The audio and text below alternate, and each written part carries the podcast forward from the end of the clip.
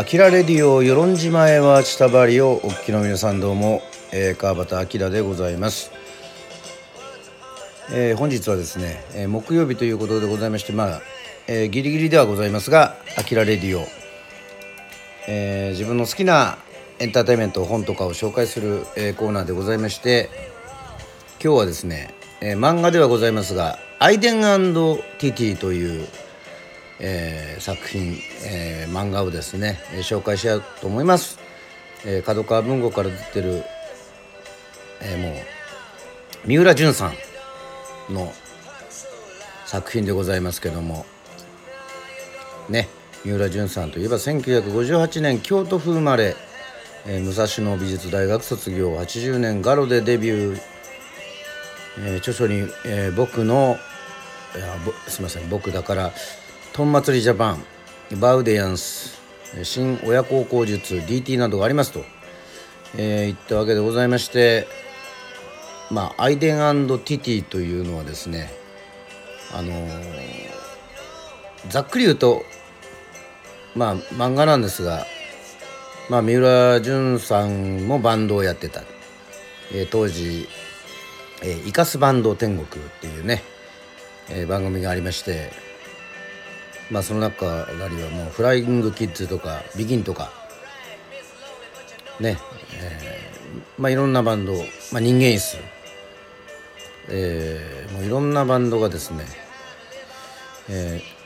ー、出ているそういうようなね、まあ、まさに青春ど真ん中の時の、えー、そういう TBS でね、えー、もう当時私もあの世論の高校卒業してから本当深夜は必ずと言っていいほどこのイカスバンド天国イカ天を見ておりました、ね、ちょうどその頃にあのまあ漫画家ではありますが三浦淳さんもね確か大島渚というバンド組んでね歌ってましたね。まあそれもすごく衝撃的なんですけども。この「アイデンティティ」っていうのは今流れておりますけどもボブ・ディラン、えー、ライカ・ローリン・ストーン、えー、高円寺のねとある、えー、もう狭い安いアパートにね、えー、バンドマンがいて突如なぜか知らないけどボブ・ディランが止めてくれないかっていうふうにあのそういうふうな始まりなんですけども。まあこれあの設定は24歳とそして、えー、27歳というふうに思っておりますけども。もうとにかく本当あの時代を通ってきた人間だったらもう身につまされる。身につまされるというかね。えー、バンドとは何か音楽とは何かロックとは何かっていうそういうまあ青春のですねそういう若い子悩みっていうかそういうね、えー、苦悩する主人公。でもう本当いろんな人にバンド三浦淳さんあの話を聞いたんじゃないかっていうか、まあ、ご自身も経験してるからというのは思いますけどもねバンドがこうあのメジャーデビューして地方巡業をしてレコード店回りをしたりとかそういうのも描いてますしねえー、っとまあ彼女はいるんですがまあそうやっていろいろこう主人公がですねまたこうちょっと変にモテたりとかしてなんかそういうのもこう描いてはしてるんですけどもとにかく要所要所にボブ・ディランが出てくるっていうね。愛しかないそれが世界を動かしているそれなしでは何もできないという、えー、そんなもうとにかくこれはあの映画にもなりましたので、えー、そちらの方も見た方は多いかなというふうに思っておりますけども原作が三浦淳さん。そして、えー、監督が田口智郎さん。そして脚本家はもう工藤官九郎さんということでございましてね。えー、これま調べたんですけど今は DTV かなんかでしか見れないということでちょっと久しぶりに見てみたいなというふうに思っておりますけどもね、えー、映画では、えー、まあまあ名優でありますね。あのポカスカジャンも出てたりとかしてるんですけどもまあとにかく久しぶりに読み返してねまあロックって何だろうとかロック自分の思うロックとは何かとかなんかもうとにかくいろいろえっ、とすごく今見てもですねこの本当このアイデンティティに出会って本当に良かったなというふうに思っております。えー、要所要所に、えー、ボブ・ディランのねはい。いわゆる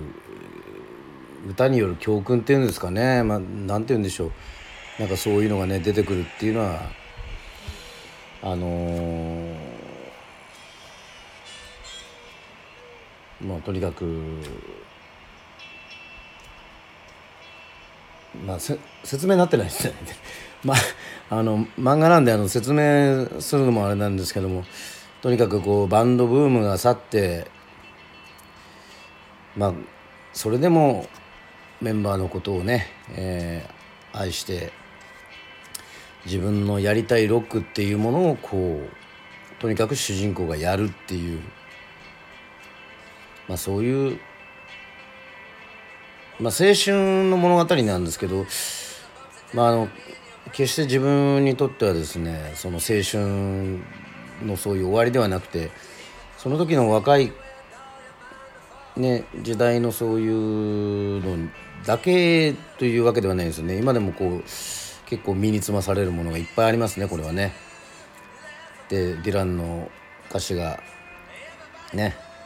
「行くんだよ。いるものを持って長持ちするという思うものをとにかく取っておきたいものはさっさと掴んじまえ。彼方に立つのは君の孤児。銃を持って太陽の中の火のように泣いている。見よ。成人たちがやってくる全ては終わったのさ。ベイビーブルーね。It's all over now ベイビーブルーの歌詞が、えー、出てきたり。ねスピードウェイバンドのボーカルがやめたりとかなんかそういうもういろんなそしてねライバルバンドのえー、ことがあったり。まあ彼女がね、えー、ずっとこう優しい彼女があのアメリカに留学することになってちょっと離れ離れになるんだけど、えー、その時にこう私のために君のために私と君のために私たちの生きてることは実験前例もマニュアルもないやれることを探す実験ふさわしいことを見つける実験誰もやったことのない私と君のための実験という、えー、そういう書き置きを残していて、ね、絵はまあ三浦淳さんのこの特徴のあるえっ、と可愛い漫画なんですけど、まあ、すごく読みやすいんですけどこうグッとくるねこのディランの言葉の「やらなきゃならないことをやるだけさだからうまくいくんだよ」っていう、えー、詩とかも含めてですねまあボブ・ディラン大好きなんで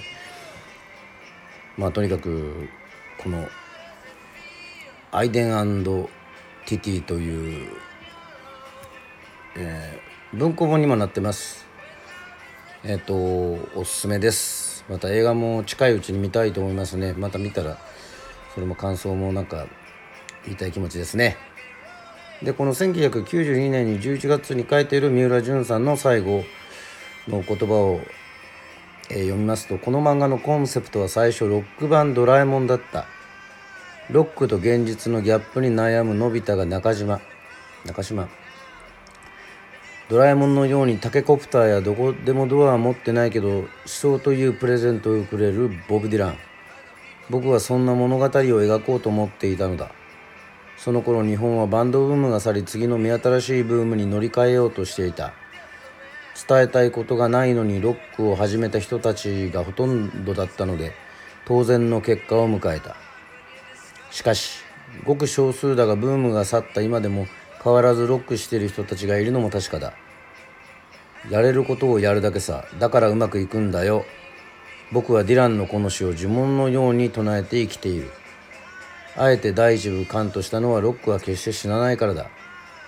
えー、5年後10年後いやもっと近いうちかもしれない。中島はもっと本当のロックを見つけるだろうということでございまして、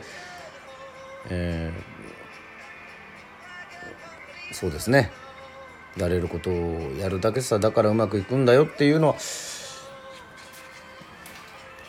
なんかすごくわかるような気がします。このアイデンティティ、えー、三浦淳さんの、ね、作品、えー、もちろん、えー、読まれてる方もいらっしゃると思いますがまだ読んでないという方はですねまあロックが好きなら、えー、とにかく、えー、グッとくる、えー、漫画でございます。はい、えー、映画もありますんであのまた機会があったら見たいと思います。はいといったわけでございまして「あきらレディオ」本日は木曜日音読のすすめ、えー、三浦淳さんの「アイデンティティ」でございました。はいまた音読のすすめでお会いしたいと思います。あきらレディオでした。バイバイ。